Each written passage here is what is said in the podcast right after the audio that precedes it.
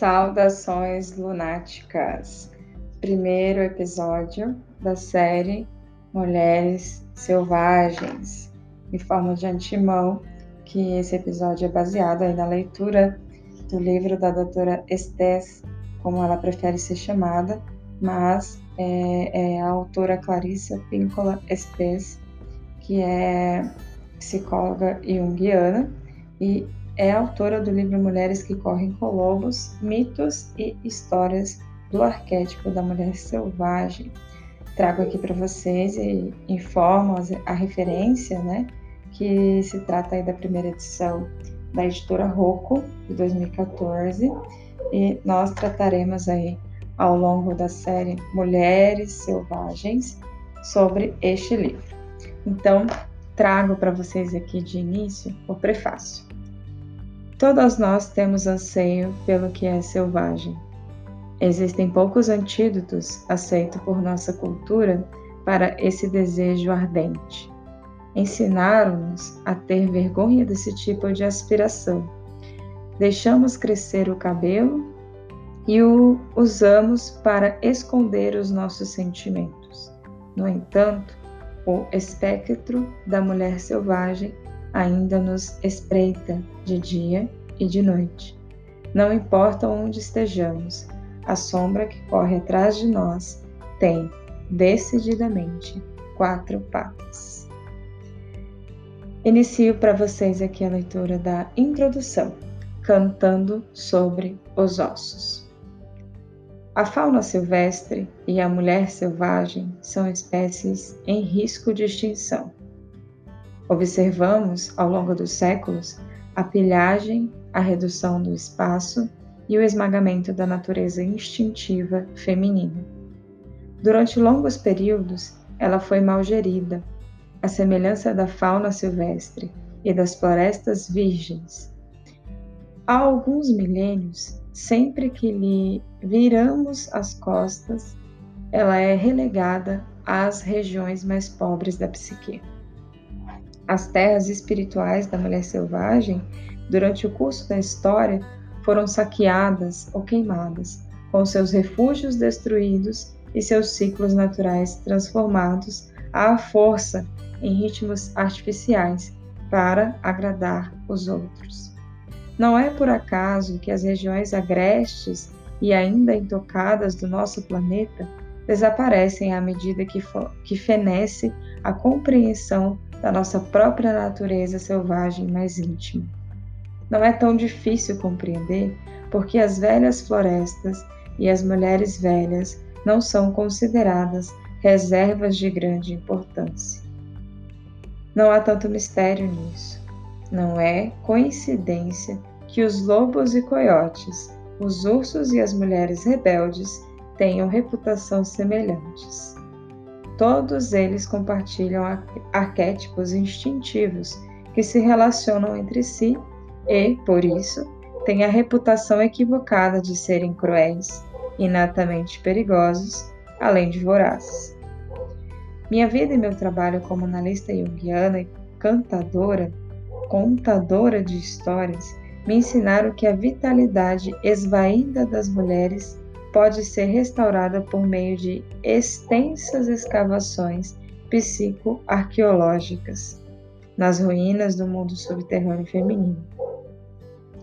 Com esses métodos, podemos recuperar os processos da psique instintiva natural e, através da sua incorporação ao arquétipo da mulher selvagem, conseguimos discernir os recursos da natureza mais profunda da mulher a mulher moderna é um borrão de atividade. Ela sofre pressões no sentido de ser tudo para todos. A velha sabedoria há muito não se manifesta.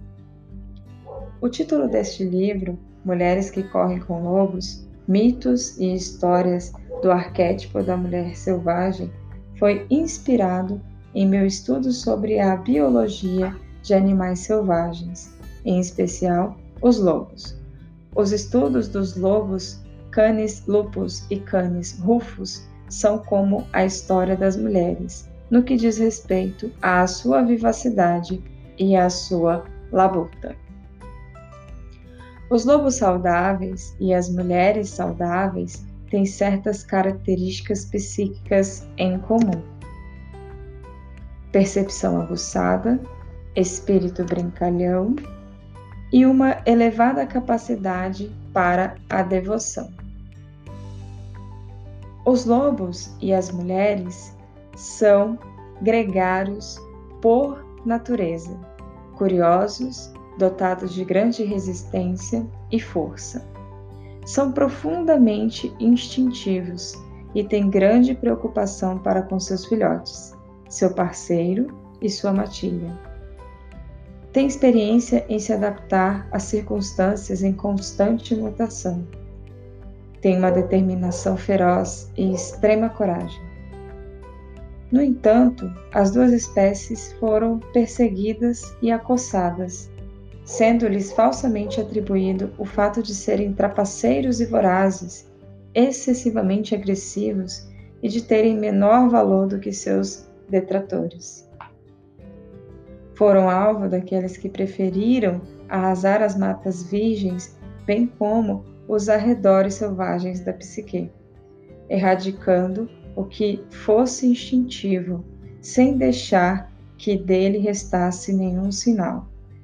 A atividade predatória contra os lobos e contra as mulheres por parte daqueles que não os compreendem é de uma semelhança surpreendente. Pois foi aí que o conceito do arquétipo da mulher selvagem primeiro se concretizou para mim, no estudo dos lobos. Estudei também outras criaturas, como por exemplo os ursos, os elefantes e os pássaros da alma, as borboletas. As características de cada espécie fornecem indicações abundantes do que pode ser conhecido como a psique instintiva da mulher. A mulher selvagem passou pelo meu espírito duas vezes. A primeira, pelo fato de haver nascido de uma linhagem hispano-mexicana, hispano desculpe, tipicamente passional. E a segunda, por ter sido adotada por uma família de húngaros impetuosos. Cresci próximo à fronteira dos estados de Michigan e Indiana cercada de bosques, pomares e campos, e perto dos grandes lagos. Ali, os trovões e os relâmpagos eram meu principal alimento. Os milharais estalavam e falavam alto à noite, mas ao norte os lobos vinham até as clareiras ao luar para pular e uivar. Todos podíamos beber dos mesmos regatos sem medo. Embora eu não a chamasse por esse nome na época, meu amor pela mulher selvagem começou quando eu era pequena. Eu era uma esteta, não uma atleta, e meu único desejo era o de perambular em, em êxtase. As mesas e cadeiras eu preferia o chão. As árvores e as cavernas, porque nesses lugares eu sentia como se pudesse me encostar no rosto de Deus. O rio sempre queria ser visitado depois que escurecesse. Os campos precisavam de alguém que nele caminhasse, porque pudesse, para que pudesse farfalhar conversando. As fogueiras precisavam ser feitas na floresta à noite, e as histórias precisavam ser contadas onde os adultos não pudessem ouvir. Tive a sorte de crescer na natureza. Lá, os raios me falaram da morte repentina e da evanescência da vida. As ninhadas de camundongos revelavam que a morte era amenizada pela nova vida, ao desenterrar contas de índios, trilobites da terra preta. Eu compreendia que os seres humanos então por aqui há muito, estão por aqui há muito tempo, muito tempo. Tive aulas sobre a sagrada arte da autodecoração com borboletas, pousadas no alto da minha cabeça, vagalumes servindo de joias durante a noite e rãs verde esmeralda como pulseiras. Uma loba matou um dos seus filhotes que estava mortalmente ferido. Para mim foi uma dura lição sobre a compaixão e a necessidade de permitir que a morte venha aos que estão morrendo. As largatas cabeludas que caíam dos seus galhos e voltavam a subir, arrastando-se, me ensinaram a determinação. As cócegas do seu caminhar pelo meu braço me revelaram que a pele pode ser, pode ter vida própria. Subir ao alto das árvores me mostrou como seria o sexo um dia. Minha própria geração, posterior à Segunda Guerra Mundial, cresceu numa época em que as mulheres eram infantilizadas e tratadas como propriedade. Elas eram mantidas como jardins sem cultivo, mas felizmente sempre chegava alguma semente trazida pelo vento. Embora o que escrevesse fosse desautorizado, elas insistiam a si mesmas. Embora o que pintasse não recebesse o reconhecimento, nutria a alma do mesmo jeito.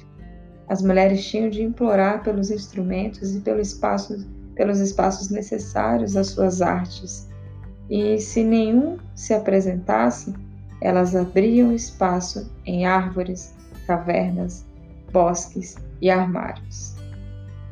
A dança mal conseguia ser tolerada, se é que o era, e por isso elas dançavam nas florestas, onde ninguém podia vê-las, no porão ou no caminho para esvaziar a lata do lixo. A mulher que se enfeitava despertava suspeitas.